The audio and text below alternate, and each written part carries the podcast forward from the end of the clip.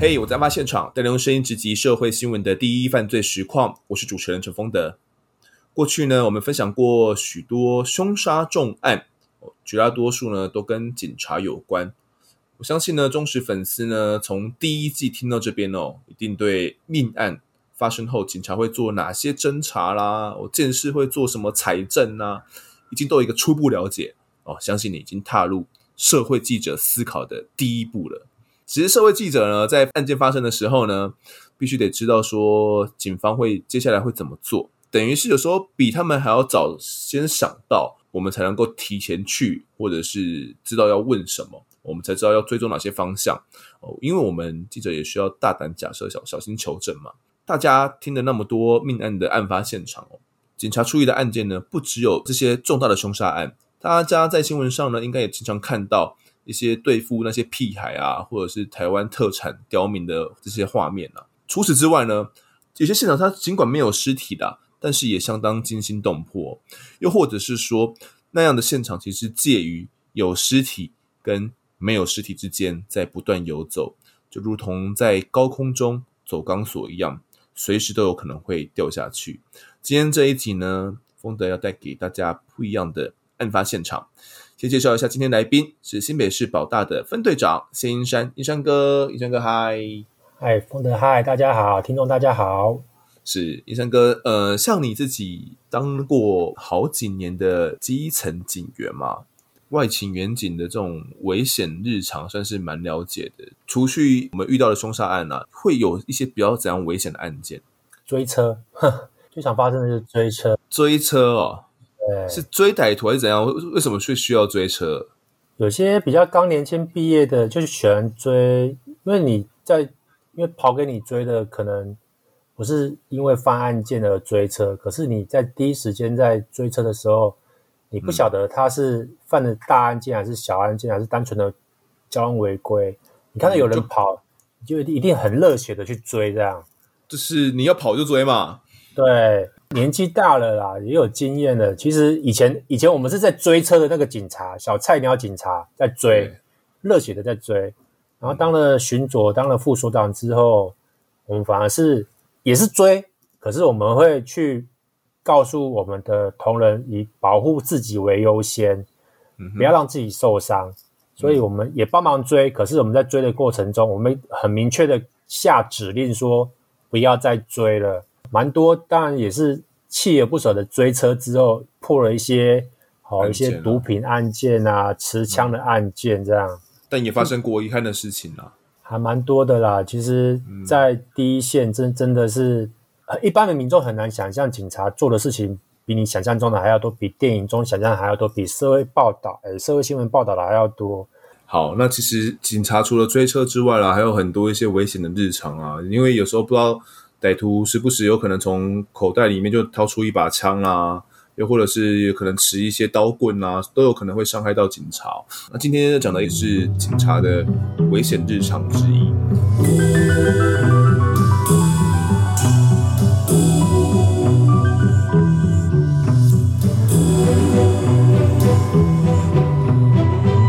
是发生在二零一六年四月哦，那个时候英山哥也是在土城。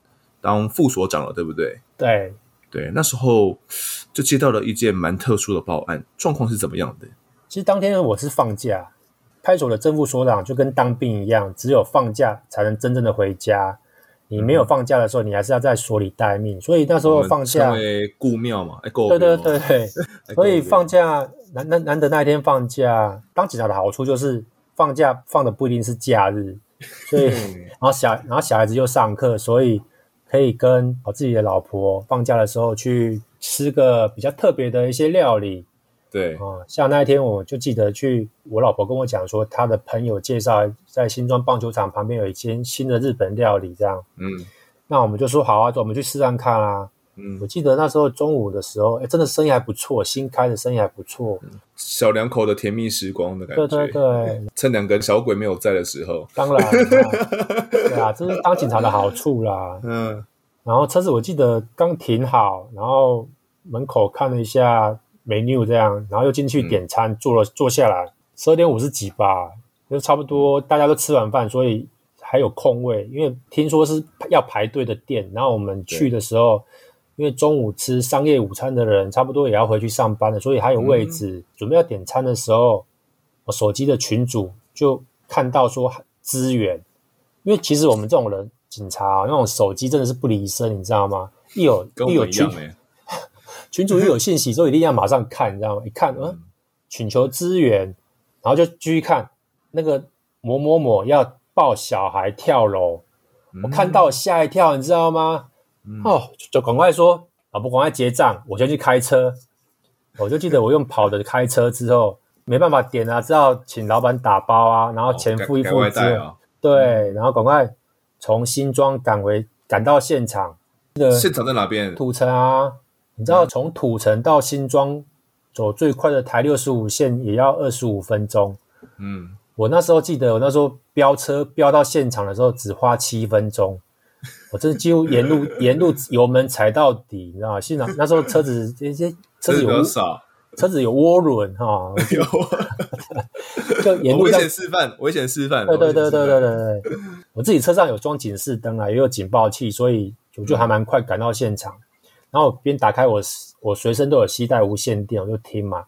我把我手机丢给坐在副驾驶座的老我老婆，这样请她口头跟我讲说现场的状况如何，然后我就赶快指示说赶快通知所长还有消防局到现场，因为。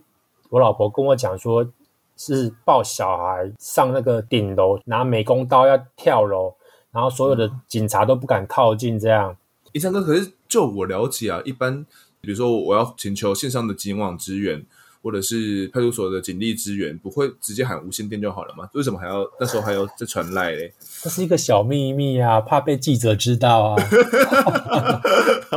是这样子啊？对。可是我到达现场的，我到达现场的时候，所有的记者也几乎都到了。你知道为什么吗？为什么？因为我我刚不是有讲吗？要通知消防局到现场，因为记者听不到我们警察的频频道，警频啊，警频，他就只好听消防的频道。然后嗯，还没听到消防要出动气垫车，他就知道大事情了。哦，对，所以那时候都习惯在赖群组里面啊，在赖用赖群组讨论有一个好处啦。可以集思广益呀，就像我们派出所的群组，一有事情一发生，大家都知道有什么事情发生，大家都可以贡献自己的心力。哦，你放假的就提供你的想法 idea，然后没有放假的人看到讯息可以到达现场去帮忙，这样。嗯，所以你说这个用群主的讯息的好处就在这，可是累的就是你就是随时要看着你的手机这样。对啊，休假也没在休假呢。啊，要习惯了，对，这是毕竟这是这个趋势啦。赶快到了现场之后，我就记得我的车随便就乱停，然后就车就丢给我老婆这样，我就赶快拿无线电，然后我看一看。其实说真的，到现场很多只楼梯，我不晓得是哪边上去，你知道吗？我就随便找一个楼梯就冲上去，结果没想到就刚好就是顶楼嘛，很多顶楼盖有那个加盖，就是怕热就会加盖那个铁皮屋这样。我上去就看到那个范闲在上面跟我的同事僵持，这样。我同事只要一靠过去，歹徒就拿着刀架在那个小婴儿的脖子上面，说：“你们过来，我就要丢小孩。”这样，然后自己自杀。所以我们那时候就很紧张，然后消防队也来了。我记得我那时候还跟消防队的队长在讨论说要怎么办。好，那医生哥那个时候挟持婴儿要跳楼的这个人到底是谁？婴儿又是哪边来的啊？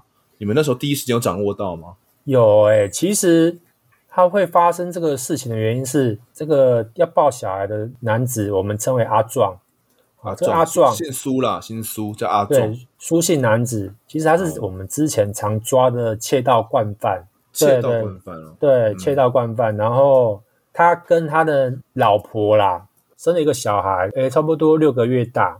他们好像常吵架，然后女生就都会回娘家。嗯、那天发生的现场是他们娘家这样，然后男生发现他老婆没有回家，小孩子不见了，他就都会跑去他老婆家去敲门，然后要要小孩这样，要求复合啦。然后其实很反反复复很多次了。然后我们也处理很多次了，那天也是一样，我们的同仁接到报案是家庭纠纷啊。阿壮想离婚还没离婚，就是没有共识离婚这件事情呢。就是阿壮他不想离婚了，所以算是还在结婚状态了。对，那，因为阿壮他的那个工作不太稳定啊，有四处打零工，加上他有毒瘾哦，情绪经常不太稳定，又有这种家暴的状况。那一年年初的时候，他妻子就被家暴，所以他受不了，所以想要要求离婚。在两周之前呢，他就大吵一架，然后就跑回娘家了。那个时候是阿壮就到娘家去找太太啦。当时阿壮啊去到了现场去敲门了，那大舅子啊就应门跟他说：“哦，他不在哦。”之后就马上把铁门给关上。阿壮啊听到之后就情绪就暴走了，就撬开铁门闯入之后呢，跟大舅子爆发激烈的这种口角冲突哦。之后又被赶了出门。这个时候我们就收到了报案了，对不对？对，我们就接到民众民众报案，以为又发生小偷那种。因为那时候在我说说嘛，这个是关键，而且那一阵子那附近常有蜘蛛大盗这样。蜘蛛大盗是怎样？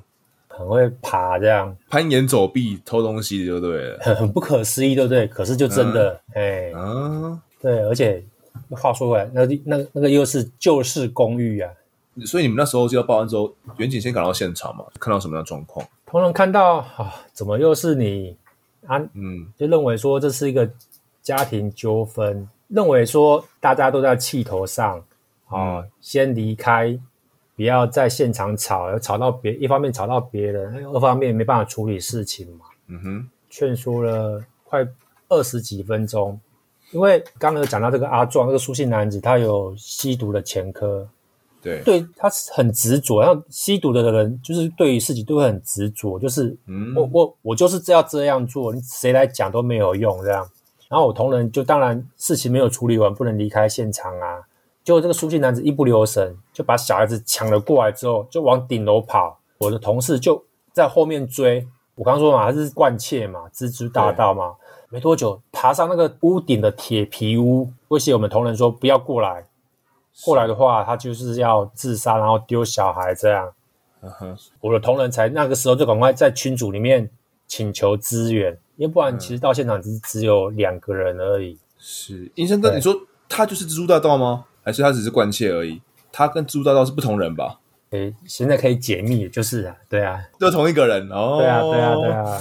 那个时候就怀疑嘛，反正一不留神就爬了上去，这样子。因为他这样的一个行为，所以我们事后证明他就是蜘蛛大盗，所以行为很灵活，这样。呃，你说他从谁的手上把女儿抢过去啊？他老婆身上啊，他老婆抱着小孩，就是小孩在哭闹嘛。所以他老婆当时有在现场？有啊有啊有啊有啊！原本是要找他老婆，是见不到了，不是吗？对啊，见不到。在现场，我们的同事有点被妥协，就是说啊，你就人家要看小孩，你就来给他看一下嘛。因为毕竟法律没有规定说生父不能见小孩，而且又是生父嘛。嗯、然后他也只是要求看一眼嘛，看完之后就赶快离开嘛，不得已嘛，他一直很执着的要不离开现场。然后我们同仁为了让他离开现场，就只好。答应他的条件，说他要看小孩，也请就是女方那边啊把小孩子抱出来给他看。没想到就是趁这个机会就把小孩给我抢走，这样。哦，所以这个其实孩子一直在妻子的手中，就对了。在这段期间没有在阿壮的手上过，没有没有。对，阿壮现在一不留神把他的女儿抢过来之后，就爬上了这个屋顶嘛。如果你们再靠近的话，就要跳下去。那这一跳不是他一个人就没了，他是威胁你们说，你们再过来是要把婴儿丢下去，然后他再自刎呢？对啊，是同归于尽呢。对，这是两条宝贵的性命呢。你当时看他的精神状况是怎么样的？就是那种很标准的吸毒那种安非他命过后的那种症状啊，就是那种脾气很暴躁，嗯、然后很执着，嗯、就是你跟他讲什么，他一定一定要做到，你怎么劝都没有用的那种人，这样。对，那他的要求是什么？我那时候一紧张，我也不晓得他的要求是什么耶。他只叫我们警察退下，哦，不要逼他这样。可是他也紧张，你也紧张啊，因为两边都很紧张啊。因为我们警察一定以小孩子的安全为优先，对，所以我们一定要确保小孩子优先。我们当然说哦，不会就说啊，我不会对我自己小孩怎么样，所以我们就退了这样。不要，我绝对不会。嗯、我们一定要看到小孩子是安全的，我们才会离开。嗯、所以。我们也不敢靠近，我们一定要想很多可能会发生的状况，例如要真的丢小孩。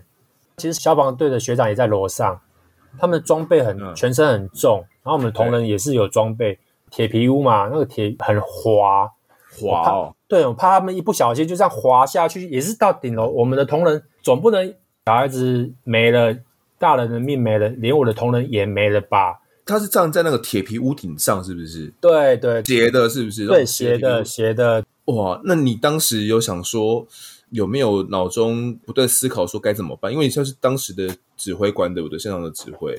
我在在楼上的话，就是我就是现场的指挥官了，然后跟消防队的队长在现场讨论要怎么办。嗯，那你们当时有拟出哪些方案吗？就比如说有可能会怎么样？比如怎么样去救一下这个孩子吗？我那时候是想到。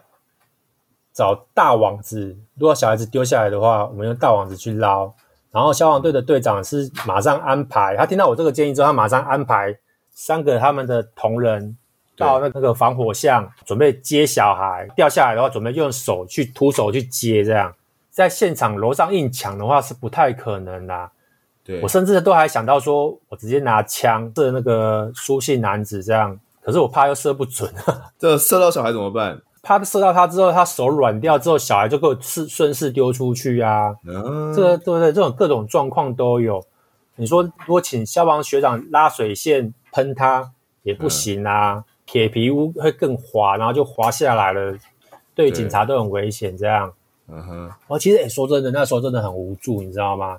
怎么说？你真的是一时之间没有办法可以想，可以阻止可能会发生的事情，然后。嗯，你觉得说完蛋了，如果发生的话，小孩子在我面前被丢下来，我的心里一定会阴影一辈子。这样，你知道吗？尤其那时候有个记者，他为了要抢画面，跑到隔壁栋的大楼，然后在那边要拍摄，嗯、结果被这个书信男子被他发现，他就骂他，你知道吗？嗯，哇，那个记者很快就赶快闪身，这样，没啦没啦，我没被冲下呢。所以这个记者他当时。算是有激怒到这一个阿庄就对了，对对对，对。可是他也是马上就改回系列了，我们我来 hit 我来 hit 这样子，没有对对对对对对、嗯。那接下来，因为楼下已经铺了气垫嘛，消防局已经铺了气垫，你们有想说过，诶，直接扑救这个孩子的这种想法吗？有诶、欸，我就想说，因为他在铁铁皮屋嘛，我的一堆同事在铁皮屋，那我是在那个五楼顶这样，因为我想说我的身体。我的手比较长，身体比较高，对，如果他丢下来的话，我可以去看可不可以去接这样，甚至还想到说，我去跳过跟电影一样，诶那种去接了之后，嗯、然后顺势让抱着它掉下去。那时候的想法，这种想法都出来了，你知道吗？你你是说想要可能呃派同仁，然后说如果他真的真的丢的话，你们可能在下面的楼层往外扑，然后去抱住婴儿，这样子是吗？然后一起一起下去这样，然后跌下去下面的气垫。气垫在下面，可能小孩子掉下去还是会受伤。想说让大大人去跌的话，可能比较 OK 这样子。对对，对，电影看太多了。你们想说可以执行吗？你们想一想这样的方案可以执行吗？不行啊，因为那个公寓是四个方向啊，我们不确定它会往哪个方向丢啊。因为气垫是铺在马路那边，可是嗯，我们面对的方向它是防火巷这一边，它会跳来跳去，在铁皮屋上面跳来跳去这样。用网子捞也感觉不实际耶，它丢的空间那么大，真真的有办法捞得到吗？对，消防局也在现场部署，他们也没办法很稳的说可以抱到小孩子，因为你想想看，嗯、小孩子从五楼如果被丢下来的话，对，重力加速度那个也是蛮重的，可能自己消防员也会受伤哦。对，你说远景过去救要扑什么的，如果真的远景因此这样子一不小心，也是有殉职的风险吧？对。那时候有想到这一点，真的是有想到这一个。哇，那感觉所有的方法好像都没有办法嘞。那时候真的是很无力感，你知道吗？嗯、无力感超重的。那你没有想说用亲情喊话吗？比如说找他的一些、哦、对对对对，有有有有有，我们有通知他的家人来，可是喊没有用啊，因为我就说了他吸毒啦。嗯，对。妻子在下面喊也没有用吗？对啊，没有啊，都没有态度软化。没有，完全真的是没有用。接下来怎么办？你们还有办法可以做吗？就在没有办法的时候啊，就突然就听到铁皮屋传来那种沉重的那种砰砰砰砰的那种走路声音啊。嗯，一个同事就自作主张拿着矿泉水过去给他喝啊。他认为，因为他通气嘛，前天也是他抓的，他抓过他，所以他会听他的话。这样，他说：“我这得有哩哩嘛，我我拿水给你喝啦。”还有个奶瓶，是不是？然后要让他喂婴儿的样子。对，本来那时候也有想到在水里下安眠药，可是还没要做的时候，就已经突然我同事就要拿水过去给他喝。对，我心里想说：“完蛋了。”嗯，我都还没想到，你居然有人开始在自己行动了，这样。对。可是我后来发现，苏姓男子他就坐在那个铁皮上面，我发现他累了，你知道吗？因为大太阳下嘛，然后又事情又过了快快半个小时了，然后眼神很涣散，我就赶快叫他，我那个拿水的同事说：“赶快抱住他，赶快抱住他。”所以是一瞬间的事情吗？对，一瞬间的事情。然后其他的同仁听到我喊，也就马上就过去把那个妇女啊，把她抱住，这样同时压低身体，因为他们也真的很怕会滑下来，你知道吗？嗯。苏姓男子看到警察在抓他的时候，死都不放手。一群人在抓他的手，然后都抓不动，因为他手压着，没办法去抓他的手。再怎么使用什么一些警技呀、啊，都没办法让他松手。我就大喊说：“打他的头！”我说：“打他的头，打他的头！”真的是有真的有作用，你知道吗？打他范闲真的是可能有点头晕的，这样就手就松了。那时候的秘书室主任就顺手就把婴儿把他抢下来了，这样。嗯，我就赶快爬楼梯上去，把婴儿接下来送到一楼，交给消防局的救护车同仁送医院去观察。然后范闲当然就是后来被在顶楼被上手铐，然后一度还发生那个上手铐下不来，上手铐可能没办法爬，是不是？对对对对对，我们就只好开一边手铐让他自己爬下来。当然下面有人警戒啦，也不怕他跑去哪里了啦。当然手上的刀也被我们抢下来了。嗯，对，所以下来之后，又再重新就被又被我们压制，然后在顶楼上完手铐之后，然后下楼被救护车强制就医上。嗯，有点算是不小心就化解了一件危机啊。同仁也是大胆的一个作为嘛。其实当时有一个新闻照片呢、啊，也拍下一张哦，就是你抱着婴儿走出来的样子哦，看起来真的很像侯友宜在南非五关辖治安抱着婴儿走出现场的那种画面，很有那种英雄感。你当时抱着孩子的时候，你在想什么？步出那个现场的时候，我那时候心里想说，真的结束了，好险，女儿小女孩没有事，真的是小女孩没有事。然后其实你会发现，小女孩其实很镇定，她不算吓到、欸，诶她就没有哭、欸，诶那种六个月的小女婴哦，这种状况之下她都没有哭哦，然后在我的怀里面这样，你有看到照片吗？你看我那心情，那个脸就是。就很凝重，一时还放不了心，尤其是觉得那种刚刚那种情境啊，一直在我脑海里面打转，完蛋了，跳起来怎么办啊？怎么办？结果还是下意识的这样，还是抱着小孩，然后就脸很很苦的这样走到小救护车那边，自动就走到救护车那边，把小孩子交给救护人员去送医院观察，这样。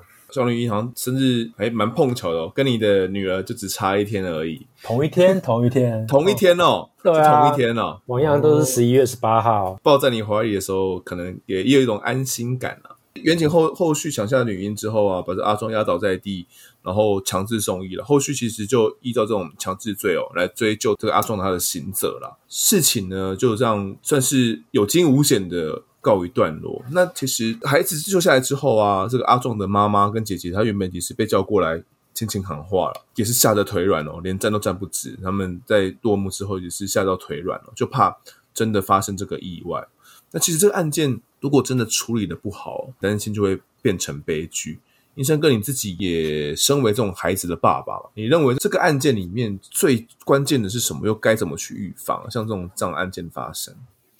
其实我们事后自己在做检讨，同仁在第一时间的时候有点大意啊，就是不想我刚刚讲的，就是苏姓男子趁我们警察不注意的时候，就把小孩子抱走，然后转头就跑这样，然后没有随即阻，没有随即阻止，因为我们同仁没有想到会有这种状况发生这样。对，然后另外我们也去检讨说，刚刚我讲的那个送水那个同仁。认为他可以说服范闲，他自己认为是在赌啊。虽然被他赌成功了，他自己也讲说，如果赌失败的话，真的是小孩子就真的是往下丢这样。那他自己就觉得说，他没办法承担这个失败的责任。因为毕竟这个算是社会瞩目案件，楼下一定有 SNG 车在报道，已经在转播了，啊、实况转播了，大家都在看，成功或失败就在那那一瞬间。啊、当然，嗯、你说虎毒不食子嘛，不可能会丢。嗯、可是你要想想看，他是吸毒的人，有毒瘾的人，意识真的是不是一般人的那种想法的头脑这样，所以真的是做出什么事情来了，有可能真的一，一一冲动之下。还是有可能会丢啊！对对对，嗯，其实事后啦，你有召集这个你们的同事一起来做这个讨论跟检讨嘛？自作主张的同仁啦，虽然成功了，但其实也冒担了一定的风险嘛。他也说了，真的怎么样了？我相信不只是英山哥你一辈子阴影了，也是他一辈子的阴影了。因为自己一个大意的举动，可能就害了一个孩子的性命，就葬身在六个月哦，对啊，都没有长大的机会了。还有一些部分嘛，就是。第一时间同仁到场，觉得应该只是家庭纠纷的争吵而已啊。如果他一个人上去，也不会演变成这样子。就想说，如果没有婴儿的话，就好处理啦。他觉得，嗯、我们就等着要跳是你的事情啊，对不对？对啊，要跳你跳嘛，都铺好了。因为毕竟我要以我同仁的安全为着想，就是我不能让我的同仁殉职，然后让他们的家的人来怪我这个指现场指挥官啊。对，对，我不能强拉一个人的救一个人，然后牺牲我同仁的生命嘛。对，可是抱小孩在身上又不一样了，嗯、因为小孩子是无辜的，小孩子的安全一定是要优先的。像我有时候自己常常在想啊，像呃外勤的制服远景哦，我们远景呃听众们常常在路边看到这些制服远景，或者是派出所这些制服远景哦，每天上班都要处理一堆狗屁倒灶的事情啊，然后是不是有时候也会需要一些这样类型的，比如说注目的案件，或者是这样的一些案件来让自己活过来？你们会有这样的想法吗？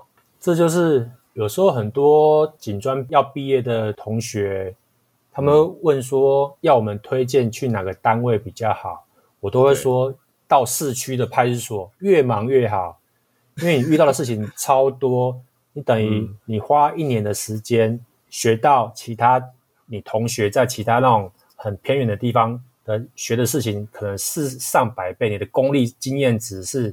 比别人多很多，你可能之后在对于你的生命的成长，嗯、对于社会的看法，也就成熟许多。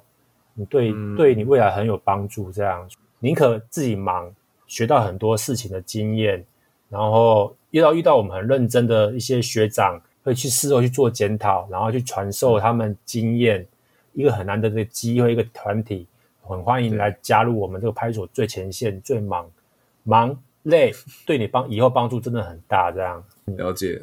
好险啊，这个孩子最后有惊无险了。那其实警察啦，服刑的途中，其实还有非常多非常多危险的一瞬间哦。那不一定一定会有什么凶杀，但这样的案子其实是民警的日常啊。也谢谢印山哥今天带来一个这么不一样的一个案发现场。谢谢丰德，让我有机会讲出这个故事，这样也讲出我的。就像你讲的，侯市长就是他以前当署长的时候，从那种抱小孩走出那种的那种画面，这样。以前有幻想过这种画面，因为以前看过一部电影啊，叫《浴火赤子情》啊，消防队很冒着生命危险把人从那种火场里面救出来，这样那种画面，嗯、不能说臭屁啊，而是而是一种你救出一个人命，这是一个责任，你做到，你有尽了尽到这个责任，这样就觉得这是一个很光荣的、很值得骄傲的事情。你知道事后分局长知道我是放假的时候赶回来，还是吃饭的时候，嗯、还是吃好料的时候？分局长二话不说，从口袋掏出两千块，要我赶快 赶快带老婆就去补吃好料的。就是现在的这个分局长，就是我很敬、嗯、很敬佩的长官。好险，老婆没有生气啦，有吗？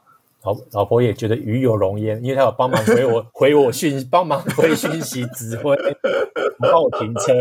最后面这个这个案件有惊无险的结束了。好了，感谢英山哥，谢谢谢谢丰德，谢谢大家。好，最后来到这个听众时间，来念一下听众的留言。一个叫 Amanda 的，他说：“呃，温暖的声音，我从第二季开始收听，哇，不得了，很喜欢丰德对于社会案件的描述和铺陈。”口条清晰，声音真的很温柔。吃着睡前听，我怕睡不着，太喜欢了。谢谢你利用工作之余还和我们分享采访过后的心路历程及案件案件剖析，辛苦了，继续加油，没问题。哦这睡前听会睡不着吗？我觉得会呢。我觉得有时候真的，对，有时候听一听会觉得蛮刺激的，就是会。我自己有时候听真实犯罪的故事，有时候会越听越有精神啊，真的是真的。如果真的怕睡不着的话，可以不要在睡前听。对，谢谢你的支持。下一位叫做呱呱乌拉拉，他说：“因为是案发现场吗？”哦，feat. 阿善师太精彩了，说办案过程呢很详细，又不至于露骨。他说偶尔会啦，括号说偶尔会啦，例如比如说弑父案。应该是陈玉安的案子，还有阿嬷芦洲的阿嬷驱魔案哦。他说这些案子可能偶尔会比较露骨一点，但是他说如果能够多刻画犯人为何会成为犯人的背景脉络，想必会更有深度，而不只是白话的笔录或者是判决书而已。哦，这谢谢你的建议，这方面也是我们一直在精进的。我也不想要只沦为这种念判决书或者是。这种办案过程而已，我们之后会再想办法去多精进一下，怎么去让大家理解这些犯人的呃成或许是成魔之路吧，这样的一个背景脉络的描述。但也不是每一个案件我们都没有办法去描述，因为或许也没有人知道，对，或许它是一个无人知晓的一个故事，这样子。好，下一位叫做 egg 一。蛋 X 他说，接触 Podcast 两个月，已经把我在案发现场还有阿善师全部听完了，终于盼到两位合作，耶、好，我们听合作应该都听完了吧？赶快还没听完的话，赶快去听哦。有有听到这一期的话，基本上应该是听完了啦。OK，下一位是 iOS 七，输入发票会闪退，这是什么名字？他说是阿善师诶，平常就喜欢看犯罪记录的 YouTube Podcast，也有这个主题可以听，真是太棒了。做平常睡前的床边故事。对案件的各个角度剖析也很喜欢，平常邀请的来宾访问也很赞。最新一集邀请阿善师也很喜欢哦，爱心爱心，谢谢你的支持。下一位叫做 German Beginner Beginner，应该是这样念吧？好，他说案件分析详细。他说身为记者的声音怎么可以这么好听呢？根本可以当主播了。厚实的声音呢，让人能够快速的进入案件当中，跟来宾的互动也相当协调，各司其职，很棒。继续加油，期待更多的真实犯罪分析。谢谢你哦。好，最后一位叫做 Wayne W E I N 零七零九，他说声音好听又有内容，希望可以听花莲五子命案的案发现场。好，五子命案的案子呢，我。